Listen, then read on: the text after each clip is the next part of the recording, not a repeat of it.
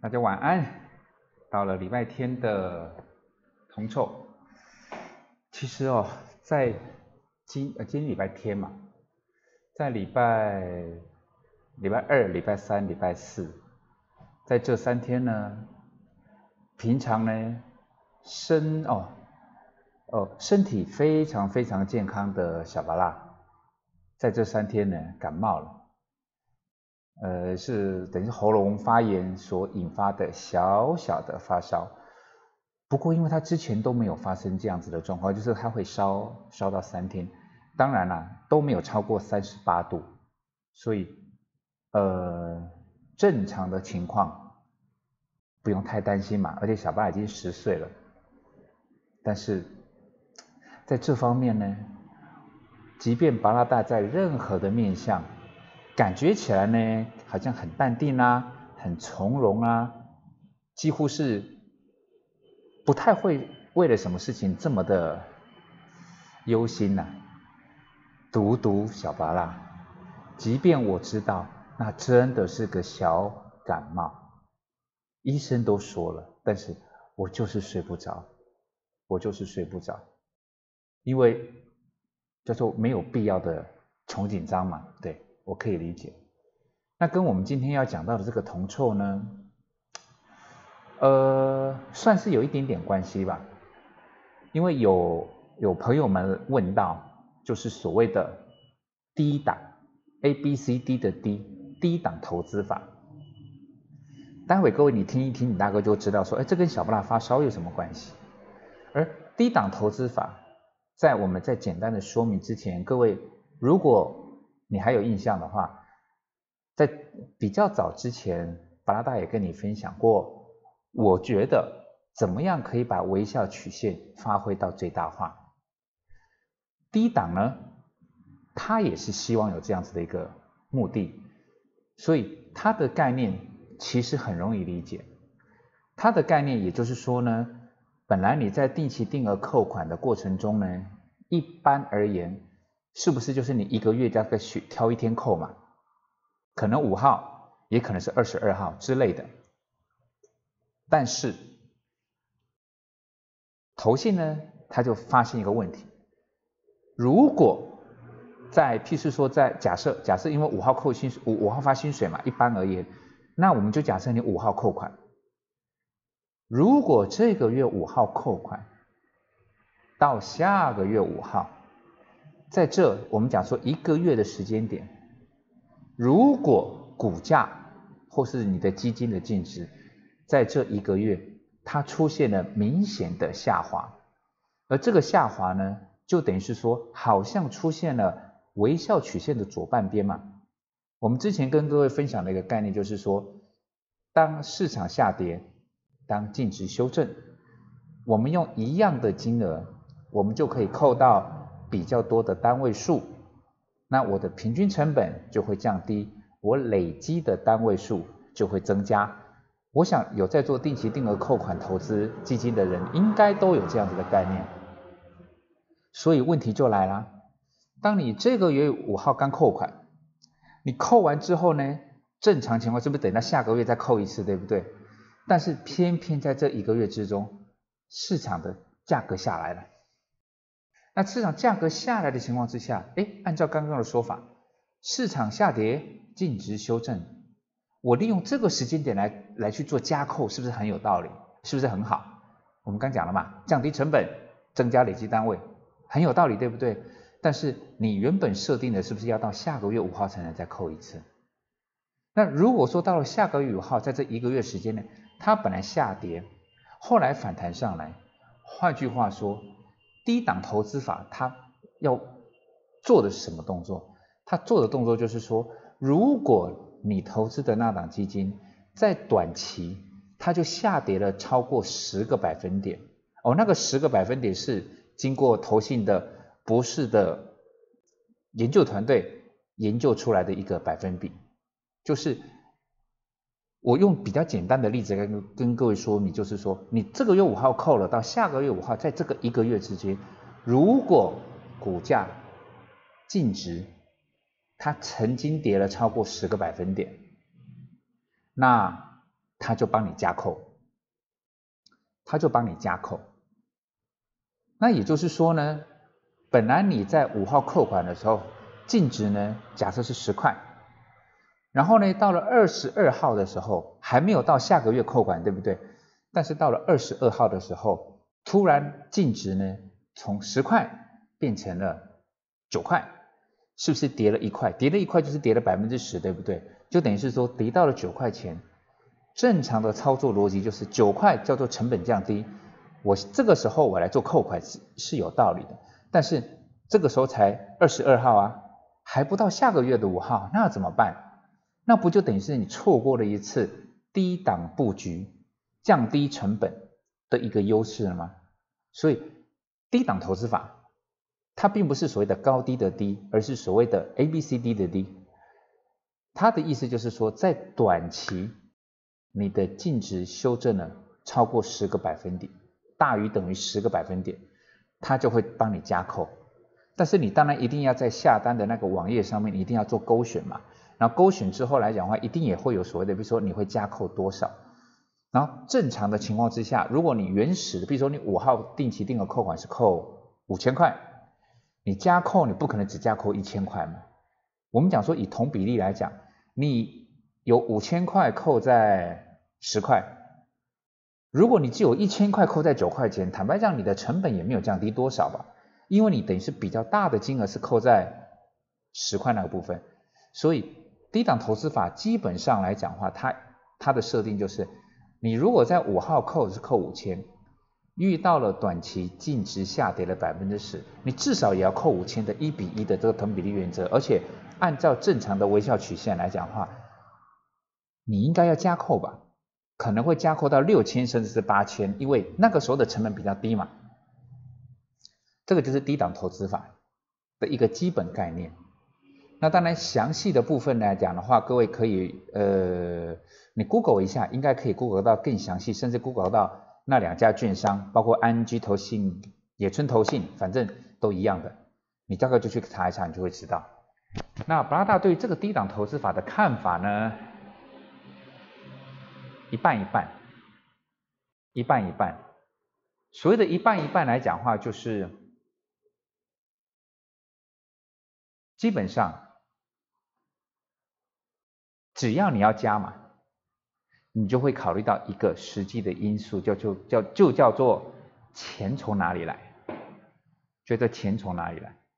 换句话说，换句话说，当你设定了这样子的一个机制的时候，那就告代表说你告诉了银行，你告诉了投信，只要出现了刚刚设定的状况嘛，在短期间净值下跌了超过百分之十，那我就要做加扣的动作。那你的扣款的那个账户是不是你必须要摆足够的金钱？这是第一点，这是第一点。那当然很多人讲说还好吧，我就是五千块，我再加扣的加扣个六千好了，就是我的账户里面有个六千块扣，倒也是无妨。不过对我来讲，这个钱就是你多出来的钱嘛，对不对？那这个多出来的钱呢，是应该要拿哪一个就是？我必须移动哪个部位的消费来去做这方面的投资？我们不假设你的资金的账户有源源不绝的可动用闲置资金嘛？所以第一个我会觉得，既然要加扣，就代表你的账户里面的资金够多。那资金够不够多？这个就是第一个考量。第二个，回到就是布拉达之前跟各位分享的一个概念就是。在定期定额来讲的话，我当然也知道第那个第一档投资法，它就是选择在净值下跌的时候做加码的动作，这个概念本来就 OK。不过我更我更希望大家理解的一点就是，如果你的定期定额从开工到最终收工的那一天，你中间从来都不停利。巴拉大所说的停利是全部出场，如果你都不停利，那你就一定得所谓的嗯，讲挖东墙补西墙好像有点严重了嘛，但是你就必须要移动其他的资金。但是当你有停利的时候，等于是我这个之前举举过的例子嘛，我们再简单的做个做做个会诊就可以了。你一个月扣六千，你一年一年扣多少？一个月扣六千，一年十个是不是扣了七万二？七万二，如果你扣了两年呢，是不是大概扣了十四五万？十四万多嘛，十五万对不对？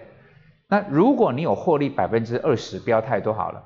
你获利百分之二十来讲是，如果以十五万来讲的话，你是获利了将近三万块。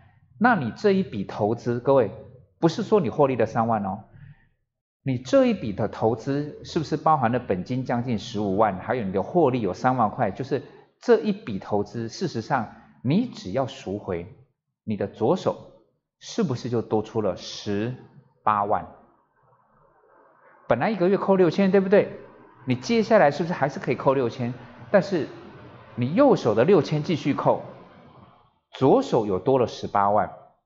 那请问一下，无论你是用低档的投资法，还是用所谓的不定期不定额，遇到基金净值下跌我就做加码，你需不需要挖东墙？你需不需要再挪动其他的资金？不用了，为什么？因为你的左手有十八万的闲置资金。但是，如果刚刚那个获利三万块你没有出来，你没有出来来讲话，是不是代表是说你的所有的资金依然停留在原来的账户里面？然后当基金净值在下跌的时候呢？你也想要多扣啊，但是你是不是就真的得拿其他地方的资金来做这个加码的动作？甚至我如果我举一个比较极端的例子，当然这个机会出现的不多了。你六千六千的扣，但是你左手有因为定期定额停利，你多了一个十八万，但是你右手是不是持续的再重新再去做扣款？那扣款呢？哎，扣没有半年。还是六千六千的扣哦，扣没有半年，突然就像所谓的去年三月份，突然股价以台股来讲话，从一万二一万三就这蹦蹦蹦一下子掉到多少？一下子掉到了八九千。在这个时候来讲话，是不是大家都知道？不见得知道它是底部，但是大家都知哦哦，对不起，不能讲大家，你有概念的，你是不是就知道？哎，这个不就是微笑曲线的左半边吗？我可不可以加码？可以，而且一万二我就扣六千了，那八千多来讲话，我是不是可以扣一万、一万五，甚至扣到两万，对吧？你会担心没有钱吗？不会耶，为什么不会？因为你发现你的左手有你之前停利的十八万，不要说扣个一万了，一万二，当比如说从一万二跌到了一万点。它的跌幅已经超过了十个百分点，对不对？你想说，哎，我左手有十八万，我以不定期、不定额的方式，我就先砸个两万块进去，先砸个三万块进去，你做得了吗？可以啊。再从一万点跌到了九千点呢，没关系，我左手还有钱，我再砸个四万块进去。再跌到跌跌破九千点呢，我就再砸一点钱进去。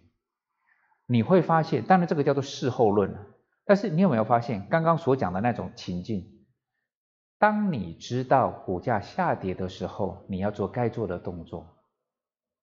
这个该做的动作不应该只是理论，它必须建立在一个实际的架构上。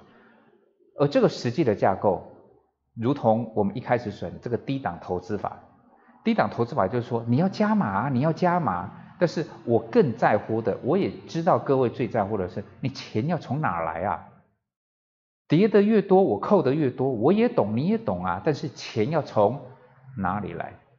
所以我知道低档投资法不赖，但是它必须要付诸实行。那这跟小不到发烧有什么关系呢？就是如果如果够理性。如果够理性，你会知道小巴拉这个发烧呢，算是正常。人吃五谷杂粮，我们心疼，我们不舍，但是这是很正常的心，正常的状况。那我们就做正常的动作就可以了，对不对？但是当你的心乱了，你的正常的动作就会做不出来。如同刚刚讲的，低档投资法很有道理啊，理性的你你也知道啊。但是当净值真的有修正，你却没有办法以理性的角度去执行该执行的策略。说的都很好听，对不对？我左手我左手有十八万哦，我左手多了一个十八万，但是它这样子跌会跌到什么地方？原本不是讲是说就是越跌越买嘛，在不设定。会跌到什么位置的时候，必须是说，你跌个百分之十呢，我就加码，而再跌就加码，对吗？说的都跟真的一样。但是当你不愿意维持理性的时候，就像当我面对小巴拉感冒的时候，我的理性就有点降低了。这一点是我在深刻反省的。那我也希望各位在执行所谓的，如果这个低档投资法，你也知道它是有效果，但是它必须建立在一个前提，就是第一个。你最好要有所谓的定期定额停利的动作。第二个，你要够理性，够理性就代表说，当它从十块跌到九块，你明明知道这个是可以加码的，但是很多人在这边就忘记理性，就像我面对小巴拉的发烧一样，就会想说，跌到了九块，啊会不会再跌到八块？我再等等，我再等等。跌到六块我就加码，啊，跌到多少我就加码。但是，请你一定要记得，当我们无法预料，我个人也不觉得谁能够预料低，有人能够预料低点在哪里，那你就设定刚刚怎么讲嘛？低档投资法它不就是设定跌个十帕就加码，跌个十帕就加码？那你就按照这个动作做，其实有何不可？只要你的左手有闲置的资金。可以让你做该做的动作就可以了。因此呢，低档投资法八大认同，不过建议各位再加上两个要素，第一个就是你必须要有在账户里面一定要有足够的资金，才能够去执行跌幅短期超过十趴的加码的动作，这是第一个。然后第二个。那怎么样创造这个所谓的资金多余的闲置资金呢？就是你一定要记得，该停利的时候就要停利。那什么时候叫做该停利呢？在之前的广播已经有已经有说过喽。如果您是新朋友，记得在您看到的 podcast 里面，你可以去稍微看一下，你就会看到就是说哦，怎么样可以把定期定额微笑曲线发挥到最大化，从微笑。变成大笑，即便是低低档投资法，也是不违背我们所原来执行的定期定额的操作策略哦。小布拉感冒好了，我好开心，但是我不会跟小巴拉讲的啦。他感冒好了，连续几天睡不好觉的他的爸爸，换我感冒了，晚安喽。各位。